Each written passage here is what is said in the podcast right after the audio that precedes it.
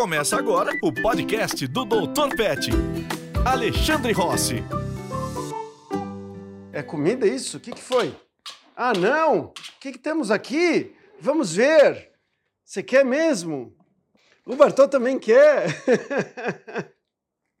Bom, tem várias comidas que os cachorros podem comer, tem outras que eles não podem comer, tem umas que são feitas para eles, né? Tem de melhor e de pior qualidade.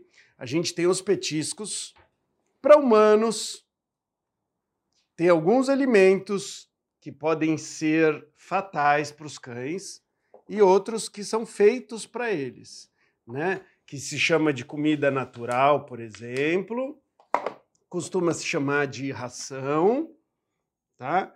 E ração úmida, né? Ração seca e o que se chama de comida natural. Tem gente que não vai chamar isso de comida natural, vai variar, tá? E dependendo do especialista que a gente for falar, eles vão chamar tudo de ração, que é o que o alimento, o que, que o animal come, né? mas de qualquer jeito eu falei que é a terminologia que normalmente é utilizada. A Mia está aqui e por isso que aqui está coberto, né, Mia? Porque ela está de olho aqui na raçãozinha dela, né, Mia? Algumas rações não são tão palatáveis, isso significa é, gostosas para eles, né? Então, assim, tem umas que são mais gostosas, outras que são menos, e Vamos pegar aqui. Geralmente as rações úmidas fazem mais sucesso. Às vezes fazem tanto sucesso, né? Petiscos, outros snacks, que você não consegue treinar bem com a ração, mas com petisco ou com uma comida úmida, vezes você consegue. Por exemplo, toca aqui, toca do outro. Tudo bem? Roda. Roda minha. Vamos, roda. Ei, que preguiça. Muito bem. Aí. Aí, muito bem. Por que, que eu vou falar hoje sobre alimentação? Tá? Tem muitas dúvidas referentes a esse tema. É uma das coisas que mais nos perguntam. Né? Qual que é o petisco que você usa? Posso usar salsicha? Né? Posso uh, dar uma uva para o cachorro, ah, ele adora uva, posso usar no treino uva, né? Ah, um pedacinho de chocolate, ele gosta tanto, será que faz mal? Ah, uma bananinha no café da manhã, putz, pão eles adoram. Posso abrir o coco e dar o coco, ou eles tomarem água de coco? Hum, que, que, que, que é isso, gente? Os cachorros categorizam os alimentos de forma diferente da nossa, tá? Isso para eles pode sim ser alimento cocô, tá? Aqui não é cocô de verdade, tá? É pasta de amendoim, que o Fábio, né, Fábio? Olha o autor, olha quem fez isso aqui. Tô ficando especialista em produzir cocô fake. Cocô fake, então aqui, né, de pasta de amendoim. Mas e pasta de amendoim? Pode dar para os cachorros, né? Mas e cocô? Eles gostam de cocô de gato, cocô de gente. Por isso que eu coloquei esse aqui, que também não é, né? É chocolate, mas a gente colocou aqui só para falar que muitas vezes o cachorro olha a lixeira do banheiro como uma cesta de alimentos. Né? E, e, e quando tem pessoas, mulheres menstruadas, o que, que acontece? Eles também consideram como alimento, eles vão lamber aquilo lá. Né? Tem o sangue, e a, e a minha já vai. É minhazinha. Esse aqui você pode comer se quiser. Essa aqui é a ração dela. Né? E aqui também é ração, ração dela, só que essa aqui é mais palatável. Vamos ver se você vai conseguir até o final da live tirar essa tampa. Ela consegue, viu, gente? Ela vai, ela vai empurrando, empurrando, empurrando até uma hora que ela consegue derrubar, tá? Bom, eu vou falar minha opinião, o que, que a gente faz e tudo mais, mas vão ter dois convidados especiais hoje, tá? Um é o Ivan, e o Bono, muitos de vocês conhecem que eles têm um recorde no Guinness de terem surfado a onda mais longa, né?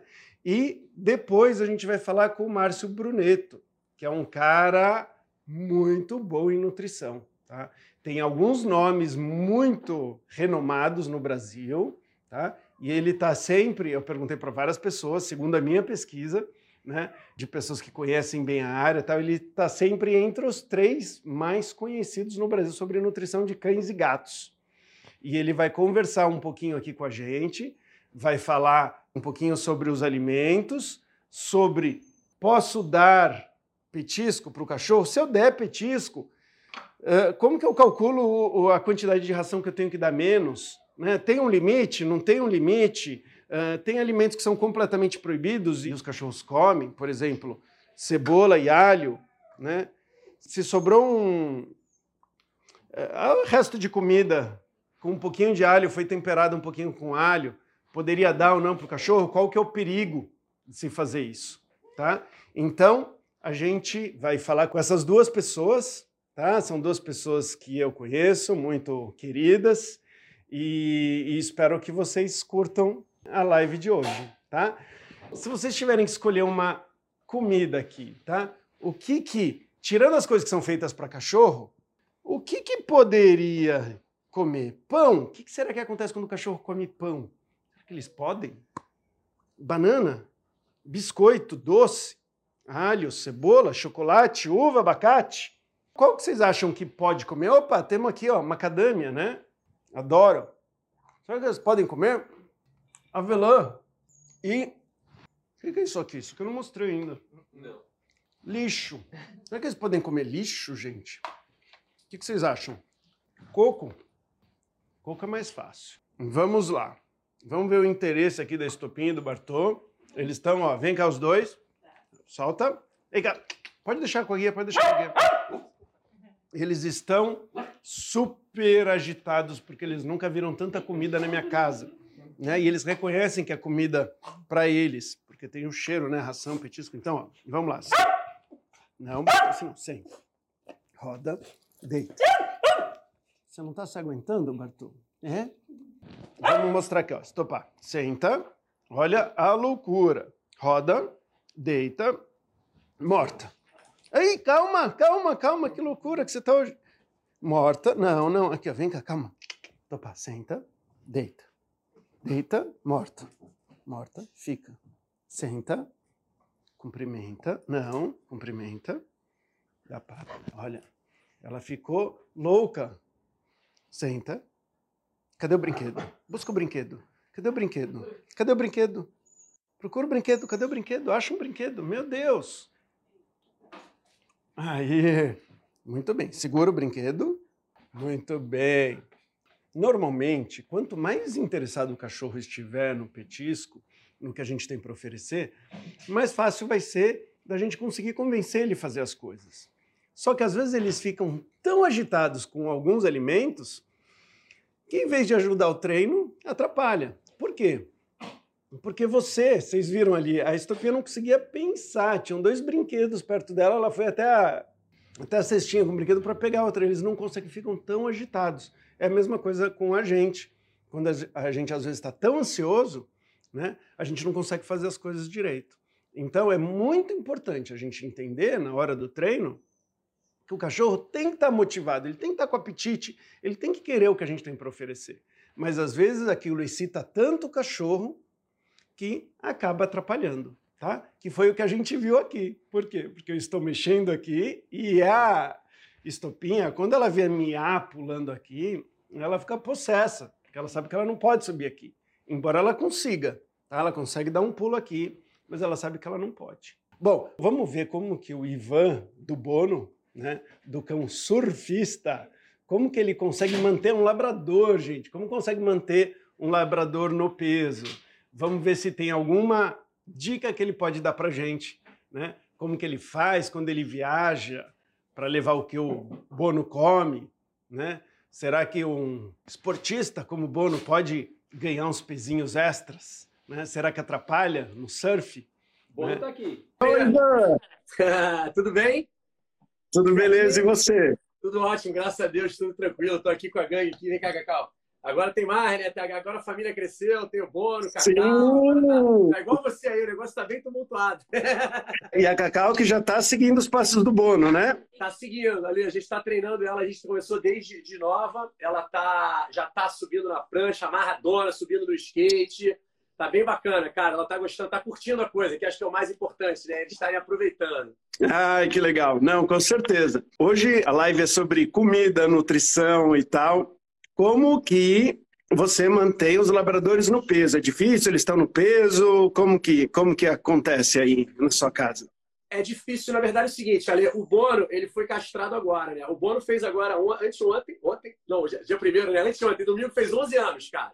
Então, assim, ele não é mais nenhum garoto, né? Apesar de ter um condicionamento ainda, devido aí todos os anos que a gente treinou, a vida inteira, ele foi praticamente desde novo treinando, então ele tem um condicionamento físico muito bom.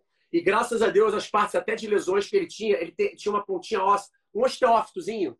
Ele tinha um osteófitozinho. Eu fiz uns Sim. tratamentos de shockwave, ele respondeu muito bem, aquele shockwave em cima, e hoje em dia ele está tá 100% de articulação. O que, que eu preciso fazer com ele? Ele foi castrado ano passado, devido ali, a próstata aumentou Esse um pouquinho. Ano. Esse ano, verdade, verdade. Janeiro. Esse ano, em janeiro, ele foi castrado e eu percebi que aumentou bastante o apetite dele. Até bom você fazer essa ressalva. Isso é normal, né?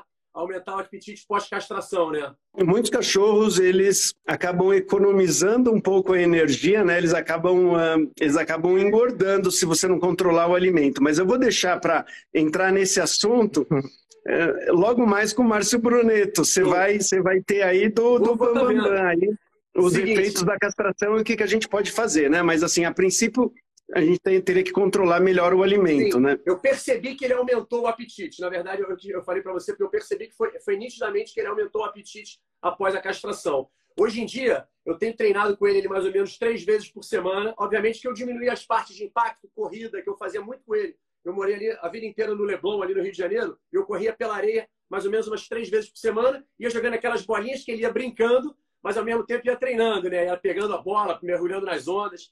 E hoje em dia eu cortei mais essa parte de corrida, tenho nadado com ele, né? Eu vou com a prancha, obviamente, surfo um pouquinho e boto ele para nadar. De três a quatro vezes por semana e tenho segurado a alimentação dele certinha. Tem o peso dele, que é 40 quilos, que é o peso que eu tento manter ele sempre. Assim, ele não... Quando eu sinto que subiu um pouquinho, 41, 41,5, eu tento, tento dar uma segurada. A gente tem porque ele você faz a mesma você faz a, você faz a mesma coisa com você não?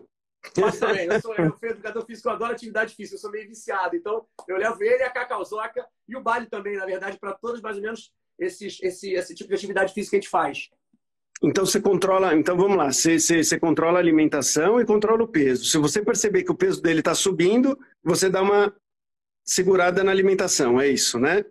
Eu tento normalmente, ali assim, ele já tem, ele, ele se alimenta duas vezes por dia, é, a gente tem uma marca que patrocina a gente, que o alimento, o alimento, a ração, é rica em proteína, que para a gente é bem legal, assim, nesse ponto.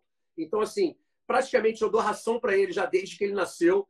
Os complementos, às vezes você bota um franguinho desfiado, né? Bota aquela coisinha para dar uma para dar uma, uma moralzinha ali na, na ração, mas basicamente os três se alimentam de ração. E quando eu faço, quando eu sinto que ele aumentou um pouquinho o peso, eu tento aumentar um pouquinho a atividade física dele e dar uma pequena reduzida. Porque quando eu sinto que aumentou demais o apetite dele pós-castração, eu também não quero um cachorro com fome, entendeu? Então eu tento aumentar um pouquinho a atividade física dele ali nesse. nesse normalmente é natação, eu coloco mais 5, 10 minutinhos, que, cara, é impressionante, já é o suficiente para ele diminuir o peso, para fazer aquele balanço, né? Como educador sim, físico, né? sim, né? É, é o que a gente consome com o que a gente gasta, né? Não tem muito mistério, né? Eu, como educador físico, né? Não tem, a balança ali não tem muito erro. Então, eu tento aumentar um pouquinho a parte da, da atividade física. Mas ele responde muito bem assim na parte de alimentação. Eu hoje em dia é, é só isso. A suplementação dele, no caso, é aquelas coisas pela articulação, né, que eu dou básico, não é nada nada demais ali, condroitina, glucosamina, mas basicamente a alimentação dele é uma alimentação rica em proteína que eu faço com ele e uns complemento outro, uma batata docezinha, um negocinho, mas é o que falam, né? A ração já tem todas as características calóricas, né, Ali? Assim, se você começa a botar muita coisa na ração, provavelmente essa, essa quantidade calórica vai aumentar e a tendência de uma, ganhar o peso é grande. Não, legal. Eu acho que, uh, Ivan, eu adorei que você tocou em vários assuntos aí que a gente pode, a gente pode perguntar para o Márcio, né? Então, assim, acho que da castração, dessas, né, que você falou da batata doce, de dar alguma coisinha assim, de, de controlar o peso com ele ali na balança, né, o, o exercício. Uh, então, acho que tem vários pontos bacanas. Mas, olha, Uh, sou fã aí do seu trabalho Pô, e é, quero ver a é Cacau. a Cacau vai pegar onda, vai, vai pegar uma é, pororoca, né? Cacau vai, Cacau vai para o primeiro desafio dela agora, provavelmente de fevereiro, que é a época que tem a pororoca, né? Ela e o Bono na mesma prancha, a gente já, fez, já, já fizemos o, o application lá, a tentativa de recorde dos dois por mais de 10 minutos aí. O Bono tem uma onda que ele pegou por mais de 33 minutos. Esse aí vai ser difícil. Vai ser difícil da gente quebrar o recorde desse aqui. O que, que, aconteceu nesse dia? Foi uma sorte, assim, de pegar uma onda gigante, assim, que, Não, que durou tanto tempo? A gente foi para o meio da floresta amazônica, a gente estava gravando a série, a nossa série do canal Off, aquela série lá da, da Globosat. A gente foi para a floresta amazônica para surfar a pororoca. O fenômeno da pororoca é um fenômeno que acontece, né, cara, tá aqui. Acontece, é uma onda por dia, Lê. É assim, é uma onda por dia, que é o fenômeno do encontro do mar com o Rio Amazonas. E a gente foi lá pro iníciozinho lá, de jet ski, obviamente tinha uma toda a estrutura. E surfamos essa onda por 33 minutos e 40 segundos. Foi uma distância de 10 quilômetros e 800 metros. E a gente quebrou o recorde do Guinness, a gente está no Guinness World Records, foi muito bacana. E agora a Cacau vai entrar com ele ali, mas é os dois na mesma prancha, já vai chegar ela vai chegar chegando. Que legal, que legal. Pô, torcida não vai faltar, cara. E valeu, Pô, viu, Ivan? Adorei ter você hoje na live. O pessoal também aqui, tô vendo aqui um monte de coraçãozinho aqui dos fãs aqui de vocês. que legal, parabéns pelo trabalho, cara. Pô, valeu, cara, você também. também. Abração. Nunca tinha perguntado para ele como que ele controla o peso, né? Então ele controla aí na balança, né? E ele falou que o dele também. E olha aqui, ó, vou mostrar aqui. Então, ó, normalmente aqui a gente colocava só só os pesos dos animais. Então a gente ficava controlando aqui. De vez em quando coloca e a luz apaga e anota as, as coisas aqui. Mas aqui o nosso peso também, o meu e da Luzia. A gente fica fazendo uma competição, né? E então é um jeito bem legal da gente acompanhar o peso. Eu queria saber o que, que o, o que, que o Márcio Bruneto, aí, o, o Bambambam Bam Bam da, da nutrição, vai falar para a gente sobre isso. Né? Claro que eu gostaria de aumentar o meu peso desde que fosse músculo, ficar fortão, bonitão, e não um barrigão, né? Mas normalmente quando a gente vê aumentando o peso assim, normalmente é a gordura que está aumentando. E nos nossos pets, muitas vezes também, né? É, ou será que a gente já pode tentar falar com o Márcio? Opa! Tudo bem, Bruneto? Oi, Alexandre, tudo bom? O pessoal está aqui cheio de pergunta, tem um monte de coisa, vamos selecionar aqui algumas perguntas, mas eu já vou querer começar falando das mais comuns aí, né? E das perguntas mais comuns. Mas antes, se você puder só falar assim, bem rapidinho, quem você é e até passar um site, porque eu sei que dá para você ficar falando meia hora tudo que você fez ligado na área de, de nutrição, né? Então, eu gostaria de desejar boa noite para todo mundo né, que está acompanhando, agradecer um, o convite, dizer que é um prazer estar aqui com vocês. É, eu sou médico veterinário, trabalho na, no Departamento de Nutrição Animal da USP, Faculdade de Medicina Veterinária e Zootecnia, há 10 anos completos agora e fui contratado né, justamente para desenvolver essa área dentro da escola. Então, a gente desenvolveu um blog né, específico sobre nutrologia. Quem quiser buscar mais informações, acho que muitos tópicos que você comentou aí, a gente já tem alguns textos explicativos lá. Ele chama, o blog é www.nutrologiadecãesegatos.com.br é, tá na bio do, do meu Instagram também, quem quiser seguir. Tem bastante informação lá. Bacana. Então, bom, vamos lá para as primeiras perguntas, né? E eu vi que tem lá e as pessoas podem verificar, mas eu fiz uma mesa aqui cheia de coisas. Se a gente puder passar rapidamente e você falar, na sua experiência, o que você tem mais medo do que tem nessa mesa? Então, a primeira coisa Vamos tirar as coisas que a gente já sabe que são feitas para cães e. Então, vamos tirar isso aqui, tirar isso aqui. E aí, eu queria que você falasse o que te assusta mais se um cachorro subir aqui na mesa, tá? Então, tem uva, abacate, salsicha, chocolate, biscoito doce, alho, cebola, banana, pão e o quanto que é isso aqui? Vamos supor que seja pão de gato. Tá? De gato meio esquisito. O que que... O que, o que você acha que é mais. O que você teria mais medo? Bom, Alexandre, eu vou assim, eu como eu sou pesquisador, eu vou listar os que já têm evidência científica, tá? nós já temos estudos que demonstram o chocolate, né, como um vilão, e isso ocorre porque o chocolate, especialmente chocolates amargos, né, eles têm um alcaloide chamado teobromina. E os cães, os gatos, eles têm dificuldade para metabolizar esse, essas substâncias alcaloides, por isso que eles são contraindicados, né? Então, quanto mais, quanto maior o teor de cacau, provavelmente maior a concentração de teobromina, que é esse alcaloide. Tá, então vamos lá. Então, chocolate, é, a gente viu que não se deve dar, porque realmente pode, pode fazer mal. É, morte? Em alguns casos, sim. Quando o animal ingere em grande quantidade, isso se torna um caso de emergência e pode, pode levar a óbito por intoxicação. Tá bom. E um pedacinho pequenininho para aquelas pessoas que não resistem, podem querer dar um pedacinho bem pequenininho, principalmente para aqueles donos de chihuahua, é, Assim, a probabilidade de acontecer alguma coisa, nesse caso, é pequena, né? Especialmente se for um chocolate ao leite, né? Ou chocolate branco, por exemplo, são chocolates que têm uma concentração menor. Então, eventualmente, né, se a pessoa quer muito, dá, mas a gente sempre insiste, dá preferência para aqueles chocolates desenvolvidos para cães e gatos, né, que aí você está dando o agrado e você não está correndo nenhum risco, né, então acaba sendo melhor. É, os problemas mais graves geralmente ocorrem quando os animais ingerem doces ou bolos que são feitos à base de chocolate em pó, onde você provavelmente tem maior concentração né, desses alcaloides. Tá, é interessante. Então, gente, né, é, muito cuidado, porque o chocolate, além de ser venenoso, ele é muito palatável para os cães. Muitos cães que pô, iam pular aqui nessa mesa iam estar tá a fim de comer esse chocolate, ao contrário de é, alho e cebola, que eles já não gostam tanto. Mas e, e quando a gente tempera a comida, Bruneto, alho e cebola, você, você se preocuparia? Sim. Tem um trabalho mais recente que mostra que, teoricamente, a dose para intoxicar ela não é tão alta. Mas ela não é tão baixa, na verdade. É, mas a gente tem que entender sempre que existem animais que são mais sensíveis, né? E como você mesmo disse que são temperos que eles mesmos não, não apreciam muito, então, eu sou da opinião que não tem por que a gente correr esse risco, mesmo que em pequena quantidade, né? Pela segurança deles, isso não vai fazer diferença na vida deles, porque eles vão ser felizes sem alho e cebola.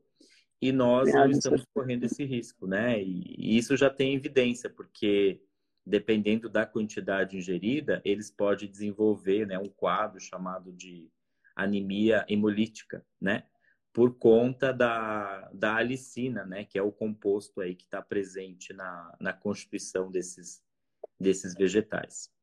Então, olha, mas aqui, né, do ponto de vista comportamental, é, entre esses dois aqui, independentemente, eu sei que se eles pulassem aqui, aqui ocorreria muito mais isso.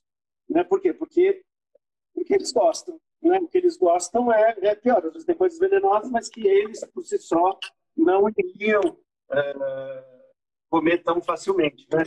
E uva. Uva, é, nós temos alguns relatos que alguns animais podem desenvolver lesão renal aguda, né?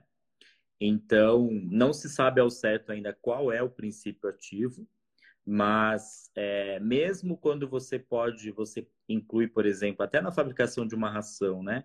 Essência de uva, é, pode ser que alguns animais mais sensíveis possam desenvolver algum tipo de alteração renal, né? Então, a uva, mesmo que na forma de uva passa, desidratada ou até em pó, ela pode, ela pode implicar nesse tipo de risco. Então, por isso que ela está na lista aí dos, dos top 3, que seriam esses três, né? Os mais perigosos. E eles gostam, né? Eles gostam de uva, que deixa a coisa mais perigosa. Exatamente mais perigosa ainda. Legal. E qual é a sua opinião em relação a dar um pouquinho do que, que a gente está comendo, como, por exemplo, ou para treino, tá? Então, vamos, pegar dois exemplos, pão e banana. Vamos tirar aqui essas outras coisas. Ah, e um docinho, vai, um, um biscoito doce. O que, que, que a gente não deve dar? faz mal? Olha, nesses casos, Alexandre, assim, a gente tem que lembrar, né, que cães e gatos, eles são animais que não precisam de carboidrato na dieta, né? Se a gente consultar os guias oficiais, que são FEDIAF, que é a Federação Europeia, o NRC de cães e gatos e a AFCO, que é um órgão norte-americano, eles não, nós não vamos encontrar lá a recomendação mínima de carboidrato, amido, né?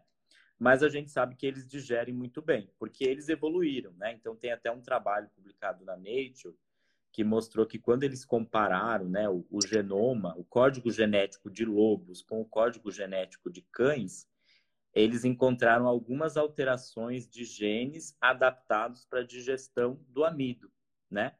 Então, a, aquilo que a, que a gente ouve né, das pessoas falarem, ah, vamos voltar para a dieta ancestral, porque na natureza os lobos comiam isso ou aquilo. Então, a gente tem que lembrar que nós temos cães em casa e não lobos, né? Eles não. evoluíram. E, e eles, alguns estudos já demonstraram que eles podem digerir até quase 100% do amido que eles ingerem, dependendo de como esse alimento foi processado, né? Então, especificamente, né, nesses exemplos de petiscos que você citou, é, se você controlar a ingestão de calorias, eu não veria problema em dar qualquer um dos três, né? O ponto é, nós temos diferentes fontes de amido nesses exemplos que você citou, né?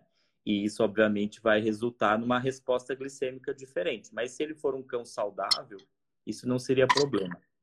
Tá, então, vamos dizer, para os diabéticos, aí já é mais problema, né? É, dentre essas três opções aí, eu ficaria com a banana, né? Porque a banana tem mais amido resistente, então seria interessante. Mas mesmo assim, a gente não recomenda para o tratamento de um cão diabético dar petiscos que tenham amido. A gente pode pensar talvez em mais fibra ou algo assim, ou dentro do possível manter o animal somente com o alimento indicado para cão ou gato diabético, né? Lembrando que essas diferenças, existe diferença também entre cão e gato nessas respostas em relação ao amido. O cão, ele se comporta parecido com a gente, né?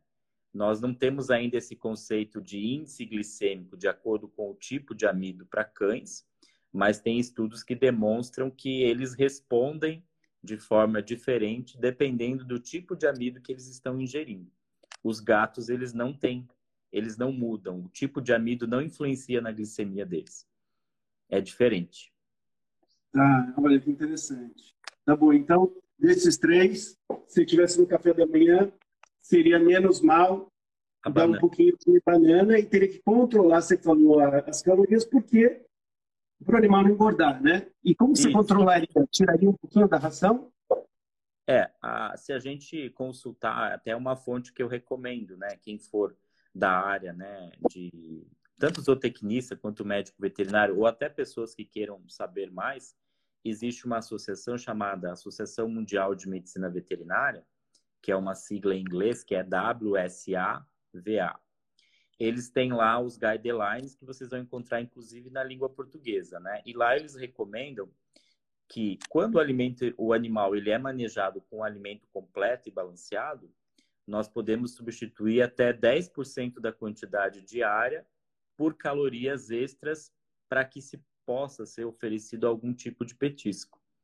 Então, esse é o ponto. Então, se você tem uma estimativa de quantas quilocalorias o animal precisa e você quer, por exemplo, consultar uma fonte de onde encontrar o valor calórico de alimentos que nós consumimos, nós utilizamos muito uma tabela chamada TACO, é T-A-C-O que é uma publicação da Unicamp. É, tabela de composição de alimentos. Se vocês colocarem no Google, vocês vão conseguir baixá-la em PDF ou até mesmo em Excel. E lá a gente tem o valor calórico de praticamente todos os alimentos que a gente consome, inclusive da banana, da bolacha. E a gente consegue ter uma noção né, de quantas quilocalorias tem por grama ou 100 gramas. Então, é uma forma de fazer o ajuste. E aí, para fazer esse ajuste, no caso da banana, eu poderia até, se eu usasse a banana como petisco, eu poderia diminuir até 10% da ração que ele estaria comendo para poder colocar outros alimentos. Seria isso? Isso. Aí essas, esses 10% de quantidade de quilocalorias a gente pode substituir por petisco, né? vou dar um exemplo para vocês, uma estratégia que a gente usa muito, né? Quando a gente está fazendo programa de emagrecimento em cães, a gente sabe que tem alguns animais que sentem muita fome, mesmo usando um alimento, né, coadjuvante para tratamento da obesidade, eles, eles são glutões, não é à toa que eles são obesos, né? Eles gostam de comer, de fato. E o tutor, ele quer dar alguma coisa, porque ele fica aflito e ele vai se sentir melhor também, porque ele está podendo dar algo mais que não só a ração, né? Então, a gente usa muito essa estratégia e funciona muito bem, porque no final todo mundo ganha, né? O cachorro ele vai ganhar algo mais, o tutor ele vai se sentir mais feliz porque ele está dando algo além da ração e o nosso regime ele não vai ser burlado, né? Ele não vai ser quebrado. Então, por exemplo, a gente usa muito o chuchu, né? Vocês devem saber que o chuchu é considerado o quarto estado físico da água, né? Vocês já ouviram falar nisso, né? Porque ele tem, ele tem muita água e baixa caloria. Então, pra vocês terem uma ideia, 100 gramas de chuchu tem mais ou menos 16 quilocalorias quando cru. Então, para um cachorro, por exemplo, de 10 quilos, se você pegar essas, esses 10% de calorias diárias e converter na forma de chuchu, vocês vão ver que dá uma quantidade considerável, né? E aí você dá aquilo, o proprietário ele fica feliz, né? O tutor ele fica feliz, nossa, eu vou poder dar tudo isso mesmo, né? E o cachorro mais feliz ainda porque ele vai receber aquilo, né? E nós não estamos alterando o número de calorias que o animal precisa ingerir para emagrecer, né? Então, na prática, a gente usa muito e funciona esse tipo de estratégia, né? Ah, que legal, que legal. E você, não sei se você conseguiu ver ali o Ivan conversando com a gente, ele falou que o Bono, ele foi castrado e agora ele, ele falou que o apetite do Bono aumentou muito. Então, parece que ele está tendo uma certa dificuldade ali para conseguir controlar o, o o peso do bolo depois da castração. Mas o que ele falou não foi só de engordar, ele falou do apetite. Né? Ele percebeu que o apetite do bolo aumentou muito. Isso é comum? É, nós observamos com frequência na prática, né? Até, inclusive, nós publicamos recentemente uma revisão sobre isso. Quem quiser buscá-la, é, pode via blog. Nós temos lá um, uma parte para quem é da área técnica, né? E quem quiser também eu posso disponibilizar. A castração, de fato, a gente observa isso que ela implica em ganho de peso, na maioria dos animais. Então, não é à toa que as empresas já desenvolveram, né, vendo isso, alimentos para animais castrados. Né, e existe influência no metabolismo. Nós mesmos fizemos um estudo que está publicado também, que nós avaliamos alimentos com diferentes perfis e acompanhamos esses cães por 25 semanas depois da castração. E nós observamos que aqueles animais que, os cães que ingeriram alimentos que tinha mais proteína e menos carboidrato, por exemplo, mesmo controlando a ingestão energética dos dois grupos, o animal, o grupo que comeu mais proteína, ele manteve mais massa magra e acumulou menos gordura. E os animais que comeram mais carboidrato, eles apresentaram tendência de ganhar mais gordura no final das 25 semanas. Então, de fato, influencia. Né? Isso é um cuidado que a gente tem que ter. Tanto é que as diretrizes novas, né, dos guias oficiais, nós já temos, por exemplo, uma equação específica de cálculo de necessidade energética para gato castrado, né? Que ela reduz mais ou menos 25% se comparado a um gato não castrado. Então, isso já é fato na, na comunidade científica. Não se gerou nenhuma equação para cães ainda, mas na prática nós observamos essa influência. Tá, então, então, a gente dividindo a ração do gato em quatro partes, depois dele castrado, a gente tiraria um quarto para ele manter o mesmo peso, né? Seria mais ou menos a tendência. É, aí que vem o ponto, né? Aí, particularmente, se você oferecer um alimento desenvolvido para animal castrado, eles geralmente trabalham nesses aspectos. Eles vão incluir mais proteína, porque a proteína ela é um fator importante para acumular menos gordura e preservar a massa magra, que é o músculo, né? Musculatura. E musculatura é um tecido metabolicamente ativo. Ele faz gastar mais energia. Então, por isso que é importante. E, teoricamente, elas têm uma inclusão um pouco maior de fibra quando comparado com o alimento de manutenção. Ah, Então, aqui, Bruneto, só, só vendo aqui se eu entendi. Por exemplo, nesses três alimentos aqui, né? Eu estou colocando petisco, que a, que a composição dele não está aqui, mas a maior parte é carne, né? banana e pão. Para um cachorro castrado, segundo você está me falando, é, petisco podia ser uma, pode ser uma boa porque vai ter mais proteína do que carboidrato, né? Porque vai ter mais carboidrato que esses dois alimentos, é isso? Sim, teoricamente, para os três casos, é importante que você considere o controle da ingestão né, energética. Mas pensando no perfil nutricional, o, o que tiver maior inclusão de proteína para um animal castrado pode ser melhor. Então, aqui no caso, eu acho que seria o petisco e possivelmente a salsicha. Salsicha. Pode dar, não? Qual é a opinião de vocês? É assim, é, é um embutido, né? A, a, a, gente geralmente prefere não usar porque você tem a inclusão né, de, de outros componentes que, que são químicos. Então, se puder evitar, melhor, né?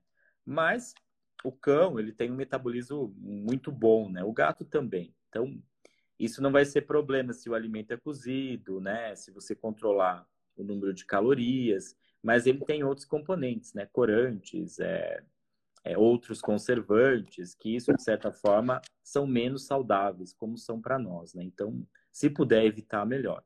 Estou acabando aqui, viu, Bruneto? Tranquilo. e ração uh, entre uh, alimento natural, ração e alimento ração seca, ração úmida e alimento natural, né? Então vamos dizer aqui, é, vamos dizer talvez menos processada e resto de comida que a gente não tem. Eu vou sinalizar aqui o resto de comida como um lixo. Sacanagem, né? Mas, mas... tem prós e contras dessa alimentação? Dos quatro tipos, você fala? Isso. Então, seca, é, seca, úmida, mais, vamos dizer, menos processada e, e resto de comida. Bom, eu diria assim, eu vou começar pelo resto de comida, né? Você dar resto, sobra, não garante que o animal está ingerindo todos os nutrientes que ele precisa, né? Então, certa, é, certamente dos quatro exemplos que nós temos aí, esse seria o contraindicado, né? Tá. Completamente contraindicado. Os outros três, cada um tem suas particularidades, né? Eu vou dizer vou dizer o seguinte: eu sei que muitas pessoas defendem ah, os alimentos naturais e tem uma grande parte que defende os alimentos comerciais, né? Que nós classificamos hoje como alimento convencional e não convencional. Tanto o alimento seco, extrusado, quanto o alimento úmido, né? É, de sachê ou enlatado, nós classificamos como convencional. E os alimentos caseiros seriam como não convencional, que é um nicho crescente, né? De, de, de pessoas que optam por esse, por esse tipo de alimento. E elas muitas vezes fazem em casa mesmo, né? Elas preparam o alimento. É, muitas delas até optam por esse tipo, porque elas entendem que quando elas veem o que está sendo colocado dentro, né, ou o que o seu pet vai comer, elas consideram mais seguro. Ou consideram isso como uma forma de agrado, né? Às vezes a pessoa está com mais tempo, ela quer cozinhar para o pet, ela cozinha para ela e ela cozinha para o pet. Então, isso é uma demonstração de carinho, né? Existem pessoas que acreditam nisso também. Agora, nós não podemos negar né, a praticidade dos alimentos comerciais, isso que seriam os dois convencionais, aí tanto o seco quanto o úmido.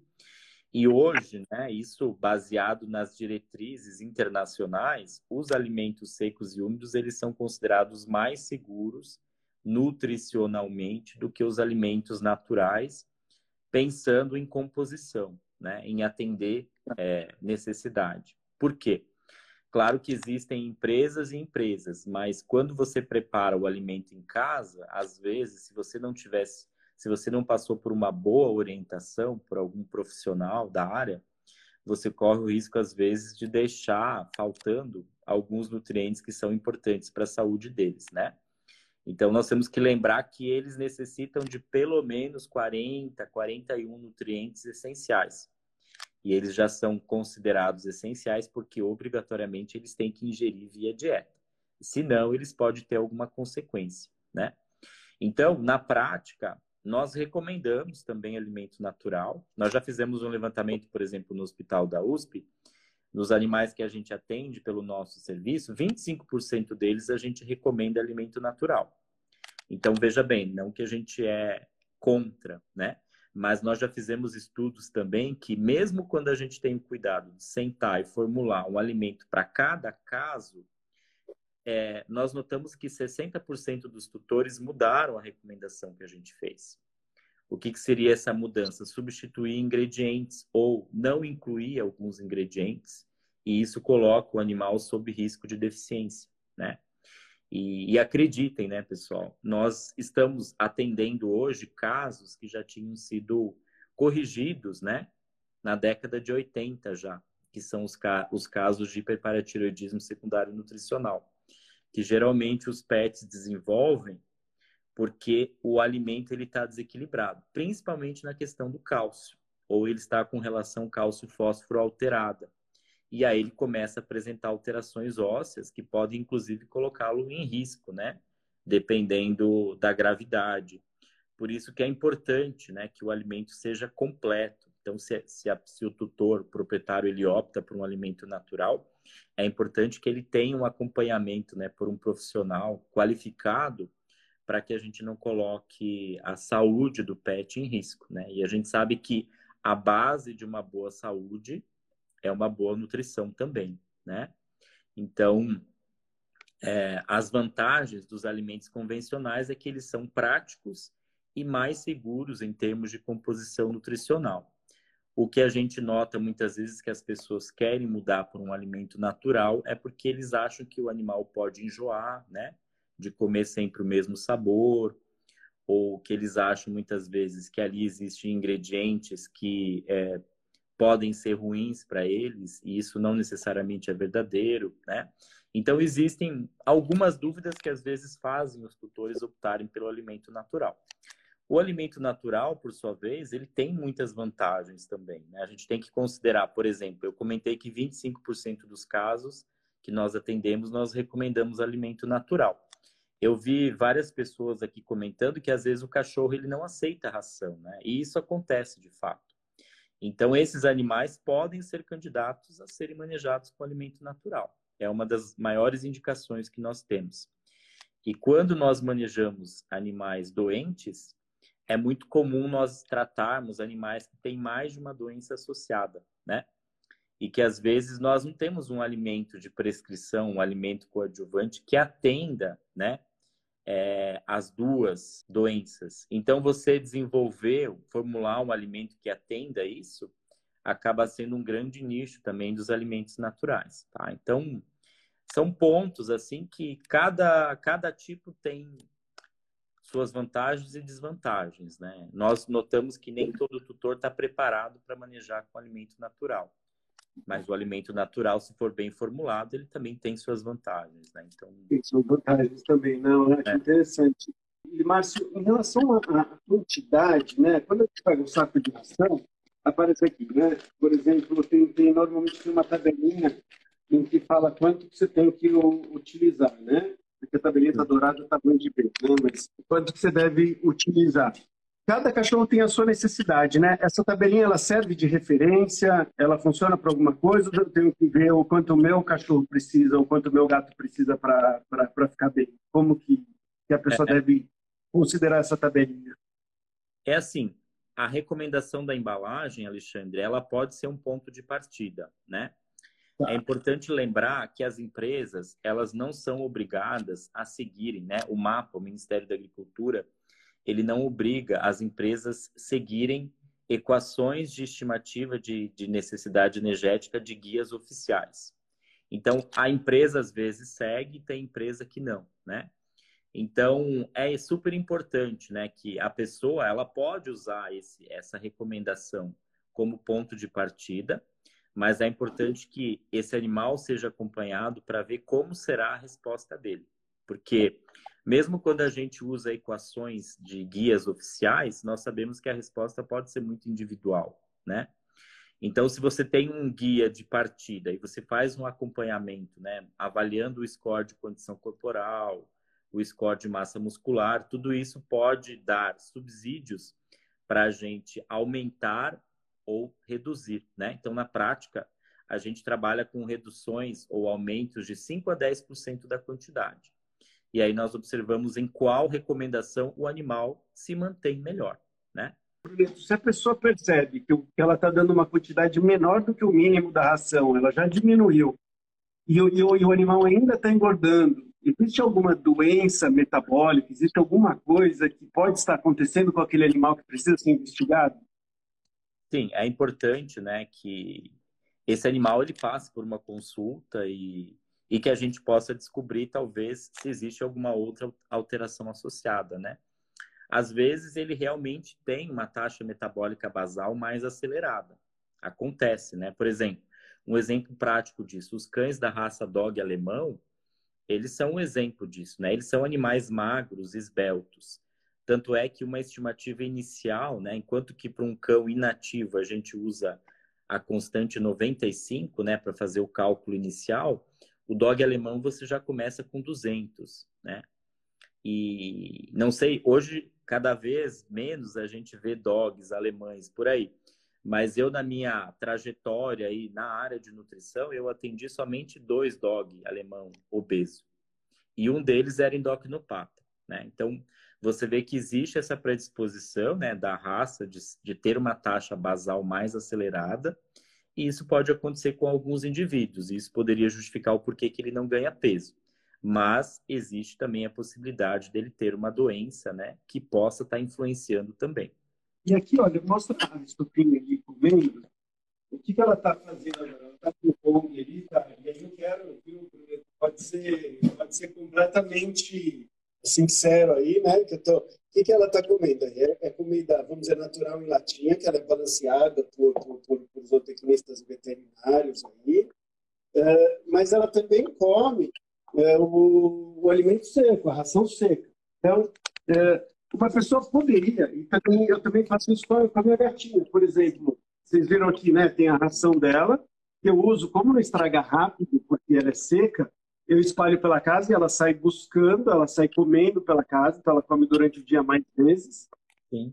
E, e agora, quando eu quero chamar ou fazer algum comandinho, alguma coisa, eu pego uma raçãozinha úmida em sachê para ela. Tem algum problema de você misturar dois alimentos, se você fizer isso sempre? Não, não tem problema desde que os dois sejam completos. Né? Então, tá. na prática, tem pessoas, tem profissionais né, que, que recomendam essa associação. Né? Então, você pega um ponto que eu não comentei: os alimentos úmidos, eles têm a grande vantagem de estimular a maior ingestão de água, né? que isso é particularmente importante para os gatos. E nós sabemos que tem gatos que realmente bebem pouca água. E já tem estudos que demonstraram que quando você alimenta o gato exclusivamente com alimento úmido, que isso é possível, né? É, eles acabam urinando mais. E isso, de certa forma, porque aumenta o volume de produção de urina. Por quê? Um alimento úmido ele tem aproximadamente 84, né, 85% de água. Então, existe essa vantagem. Né? Então, especialmente os cães que têm predisposição a desenvolver urólitos, né? É, é uma estratégia para você fazer com que ele excrete urina menos concentrada. E aí você diminui a predisposição para desenvolver esse tipo de alteração, especialmente os que são mais predispostos, né? Então, se os dois alimentos forem completos, perfeito. Você está fazendo o um manejo adequado. Tá em relação à quantidade de vezes que um gato e um cachorro deveriam comer por dia, tem um limite máximo, mínimo? Eu posso dar toda a comida para o meu gato e cachorro uma vez por dia, por exemplo? É, existe assim, no caso de cães, é, na prática a gente recomenda duas refeições, né? Mas se você me perguntar, é errado dar uma vez só? Não, né? Na verdade, isso passou a ser recomendado, por quê? Especialmente por, pela questão dos problemas de torção gástrica, né? Que os cães de porte maior e peito profundo tinham. Então, optou-se por se generalizar essa recomendação. Então, mas se você alimentar o cão só uma vez ao dia, ele, ele vai manter glicemia. Por quê? Uma vez que ele fica com um período pós-prandial mais longo, ele vai digerir, ele vai metabolizar, ele usa né, glicerol, por exemplo, para manter glicemia. Tanto é que o alimento deles não precisa ter carboidrato na composição, porque eles mantêm glicemia usando gordura, né? Os gatos fazem neoglicogênese de aminoácidos, das proteínas. Agora, no caso dos gatos, existe aquela ideia que o gato ele tem que ter o alimento disponível. Isso é verdadeiro. Mas nós não podemos confundir alimento disponível com alimento à vontade, que é o que a grande maioria das pessoas erram, né? O alimento do gato deve estar disponível, mas nós temos que calcular a quantidade diária para aquele gato, né? E no nosso manejo de gatil aqui, por exemplo, né, que é um centro de pesquisa, nós geralmente dividimos a quantidade diária para os gatos em duas refeições e eles vivem bem também. É tudo uma questão de adaptação, né? Mas corriqueiramente a recomendação para o gato é que o alimento esteja disponível e os cães duas vezes por dia. Ah, legal. E a última pergunta, Bruno, quando um animal está obeso e a gente vai diminuir o peso dele, né, vai fazer um regime, quais são os cuidados que, que os zootecnistas e o veterinário vão ter, ou na formulação, ou nessa diminuição de quantidade que o cachorro come? Pensando num alimento para tratar a obesidade? É, o, o, o, o cachorro não tem problema, vamos dizer, ele fez os, os, os, testes, ele não, ele não tem nenhuma disfunção hormonal nem nada, mas ele está obeso e a pessoa quer levar ele para o pro, pro, pro, pro peso adequado, né, para o indivíduo. Tem algum cuidado para a gente não deixar o cachorro perder peso muito rápido, ou o gato obeso também perder peso muito rápido? Sim, é, é sempre importante, se, se você for colocar o animal no programa de emagrecimento, um programa de perda de peso, ter um acompanhamento, né, por um profissional. A gente não recomenda que a pessoa saia fazendo, né, por si só, tá? É... O que, que tem de diferente no alimento? Esse alimento, ele tem maior inclusão de proteína, porque a gente tem que entender que o objetivo de um programa de emagrecimento é criar uma situação de balanço energética negativa. O que, que isso quer dizer? O animal tem que gastar mais do que ele ingere. Quando ele entra nessa situação de balanço energético negativo, ele começa a mobilizar reserva corporal de gordura, né? Então, é, esses alimentos, eles são desenvolvidos baseados em que estratégias? Quando nós aumentamos proteína, nós estamos diminuindo as chances desse animal catabolizar músculo durante o regime.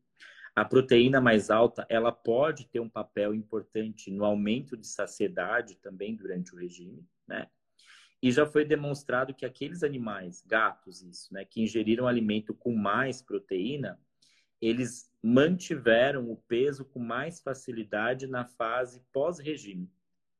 Então, a proteína ela tem um aspecto importante em aumentar a taxa metabólica basal. Por quê? Para o organismo digerir e metabolizar a proteína, ele gasta mais.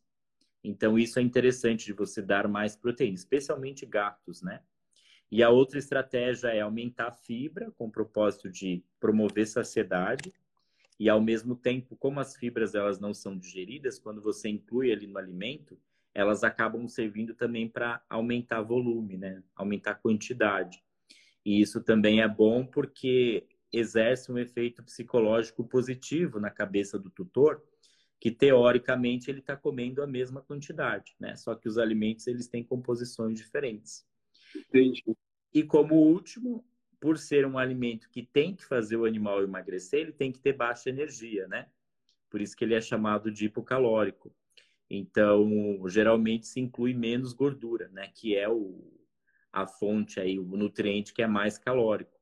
Então, esses são os três pontos principais. Aí a gente pode trabalhar com estratégias como inclusão de L-carnitina, por exemplo, que é uma forma de você estimular né, a, a queima de gordura. Então, tem algumas evidências agora mais recentes mostrando benefício nisso.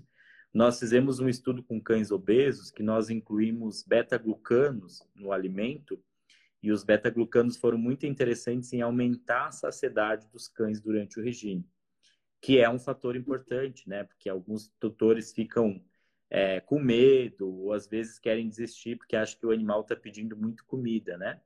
E, se possível, associar com atividade física. Então, esses seriam os fatores é, importantes relacionados a um programa de emagrecimento. Então, retornos quinzenais, acompanhar o peso. Geralmente, cães se recomenda perda entre 1 e 2% por semana. Gatos tem que ser mais lento, porque se o gato mobilizar muita gordura de forma rápida, ele pode aumentar a chance dele desenvolver lipidose, né? Se por algum motivo ele parar de comer, né? Então, a taxa de perda de peso do gato ela tem que ser mais lenta, entre 0, 5 e 1% por semana, com equações específicas para emagrecimento, né? Que nós temos aí já publicadas na literatura. O pessoal está elogiando o Bruneto aqui, viu? Está adorando a participação. Bom, é, o Bruneto é fera, né? Eu não escolhi ele de, de bobeira para a gente publicar ou fazer pesquisa juntos, né? Mas o papo foi realmente muito bom. É, eu vou deixar aí, o, eu sei que ele é super ocupado. Bruneto, super obrigado aqui pela sua participação, ajudou demais, né? O que eu acho que é demais, assim, é a gente sentir ali a, a, a, verdade, né? Porque existem às vezes muitos interesses, assim, tanto comerciais e tal. Então a gente, a gente poder conversar assim com alguém que coloca ali a, a o conhecimento, né? A, a honestidade ali de falar o que que sem sem uma posição super radical para mim é muito legal. Então foi muito bacana o papo viu Bruneto e, e, e, aí se a gente puder te trazer nas próximas lives que eu vou dar uma olhada muita gente fez pergunta a gente vai dar uma olhada e reunir e aí vai ser muito bacana se puder voltar no futuro aí para tirar mais dúvidas. Mas muito obrigado será um prazer viu Alexandre eu fiquei muito feliz com o convite e e eu estou totalmente à disposição, sempre que vocês precisarem. E, e fica aí mais uma vez a dica do blog, né, pessoal? Quem quer buscar mais informações e quem for da área técnica, veterinários ou tecnistas, existe uma área, uma seção especial para buscar muitos desses estudos que nós comentamos, né? E estou sempre à disposição. Muito obrigado pelo convite. E Imagina que uma boa noite. Eu que agradeço. Que aula, né? É muito, muito, muito bacana, né? E mais uma vez, do mesmo jeito que foi com o Bono lá, né? essas perguntas elas não foram combinadas previamente e a gente falou ali de forma aberta mesmo, né? A inclusão de outros alimentos, prós e contras e tudo mais. E, e o que eu queria, o que eu queria contar aqui rapidamente aqui para vocês é como que eu faço, né? O, o controle desses bichinhos aqui. Então, olha o Bartozinho ali.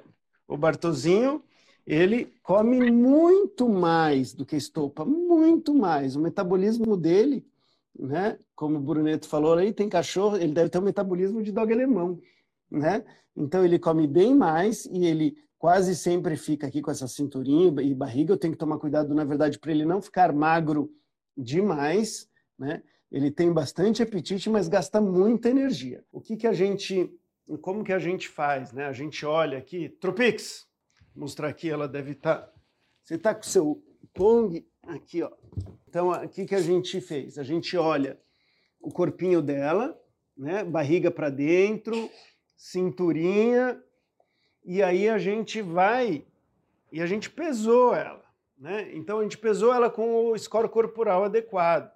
E a gente está imaginando que a massa muscular dela não esteja mudando muito no dia a dia. Então a gente controla depois com o peso, que a gente acha mais fácil.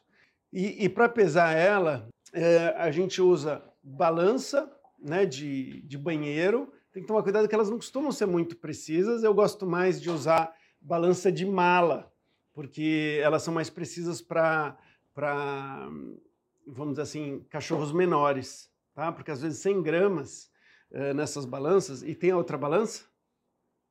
A balança de mala? Pega, por favor, Luzia. Então, como que a gente faz, né? Eu vou lá e eu me peso. Aí, olha, dá ali 75,7. Aí eu pego o cachorro no colo, me peso de novo e eu subtraio o meu peso para saber qual que é o peso da estopinha. Qual que é o problema? Mais uma vez, essas balanças não costumam ser tão precisas. Então a gente pode perder e não saber direito uh, se o cachorro está engordando ou emagrecendo, tá? Mas então assim, tem que escolher uma balança boa e ver se ela está funcionando tá funcionando direitinho. E aí a gente percebe se o cachorro está ganhando peso e diminuindo. O que, que acontece muito? Vamos ver se, se, se acontece com. Fábio, os seus clientes que estão comendo estão ah, comendo bem pouca ração e o bicho ainda está engordando, né? Uh, o que, que normalmente acontece? A gente pode, pode que ser... os problemas veterinários, né? Mas tirando isso, o que normalmente acontece é que ele está comendo outra coisa que não é ração. Ninguém, ninguém engorda sem comer, se tiver saudável, né? É, então, fiquem espertos, porque às vezes o que, que acontece? As pessoas começam da casa, começam a dar, tá? Tem algumas que tem que não conseguem não dar. O cachorro fica olhando e se babou, então a pessoa vai lá e vai dar comida. É, muitas das consultas eu chego e falo assim: tem alguém dando comida? E olho para a cara, tá, tá família assim, olho para a cara rapidinho de todo mundo quase sempre é a avó, é o vô, tá? E as mulheres, claro, homens também, mas é mais comum. Então eu já olho assim e às vezes eu dou uma espiada debaixo da mesa, porque às vezes enquanto eu estou falando tem alguém que está dando a comida.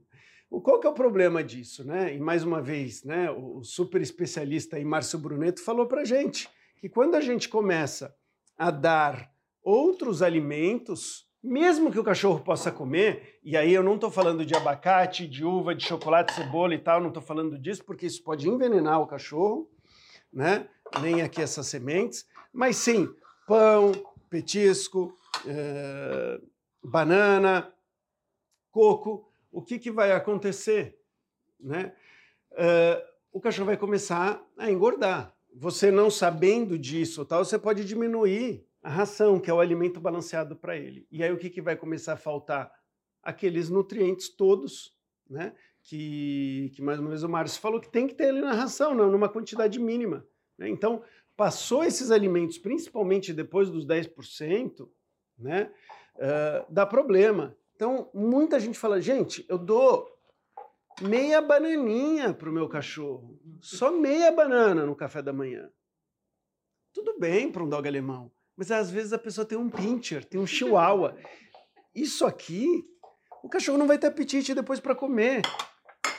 O resto da comida dele, que é balanceada, que é perfeita para ele, tá? Outra coisa que, que, que acontece muito, a pessoa vai lá, coloca comida, e não gosta de fazer o cachorro passar mal e quer dar a comida que ele mais gosta. Normalmente o que ele mais gosta é a comida natural ou a, a ração úmida. Né? Então coloca no potinho e sempre deixa o potinho cheio. O que, que acontece com esses alimentos? Né? Pela umidade e muitas vezes por não ter alguns outros aditivos e tudo mais que possam conservar o alimento por mais tempo, eles podem estragar, perder valor nutricional também. Tá? Então, como que eu lido com essa situação com minha gatinha? Eu os dois. E com aval agora do Márcio Bruneto, porque ele falou que a gente pode misturar né, a ração úmida com a ração seca. O importante é as duas serem balanceadas. Né? As duas estão, uh, estão de acordo e a, e a minha já está acostumada com as duas. Então, o que, que eu faço? Esta aqui que não vai estragar rápido, né? Ou tão rápido, eu vou colocar em alguns lugares pela casa. Porque aí ela vai poder comer por mais tempo e ela vai fazer um exercício procurando. E muitas vezes ela vai passar por bebedouros. E a gente sabe que quando ela passa por bebedouros, a chance dela beber um pouquinho mais de água aumenta. Tá? Então eu vou lá e coloco a comida em vários lugares. Inclusive aqui em cima, ó, ela não dura muito tempo, porque a minha tem um bom apetite, né? Mas não tão bom para eu chamar ela a hora que eu quiser e recompensar ela por ter comido, uh, recompensá-la por ter vindo.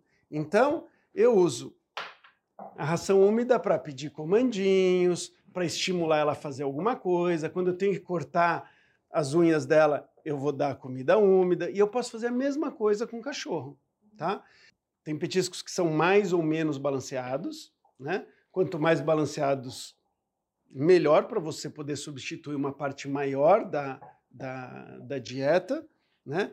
E Se eu vejo que a estopinha está um pouquinho acima do peso, ou Bartô, né? O que, que eu vou fazer? Eu vou aumentar o exercício deles e normalmente eu diminuo um pouquinho a alimentação, tá?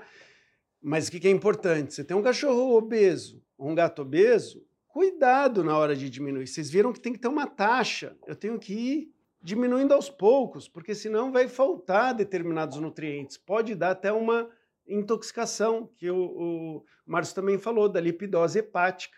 Né? E aí o gato, ele está passando fome, ele não tem os nutrientes, ele não tem tudo o que ele precisa, e ele também perde muitas vezes o apetite, então ele não vai comer. Para quem tem vários gatos, se mudou de casa, pode não perceber que um dos gatos não está comendo. E aí ele pode desenvolver nessa situação, por exemplo, lipidose hepática, tá? Vamos terminar. Queria agradecer. Espero que vocês tenham curtido muito os dois convidados especiais aí. Gente, esse tema ele saiu um pouco da parte tão comportamental, um pouco porque o, o comportamento de atrás da comida, a gente usa muito a comida para estimular o cachorro a fazer o que a gente gostaria e o gato para ensinar novos comportamentos, para estimular eles, né? Olha a estopinha ali, né? Ela estava super ansiosa porque tinha comida em cima da mesa. Que, que ela está fazendo agora? Tentando tirar a comida congelada de dentro do Kong, né? Então isso ajuda, por exemplo, o que o Márcio Bruno falou, do quê? De que as pessoas sentem a necessidade de ver que o cachorro está aflito, está com apetite, está com fome. Então, a gente mostra maneiras de poder fazer com que o cachorro gaste essa energia fazendo alguma coisa e não só babando e olhando olhando para a gente, tá? E se o Bruneto estiver ainda nos vendo aqui, mais uma vez, uma, um super obrigado, pessoal. Adoro a sua participação. É isso aí, gente. Tchau, tchau. Você ouviu o podcast do Dr. Pet, Alexandre Rossi.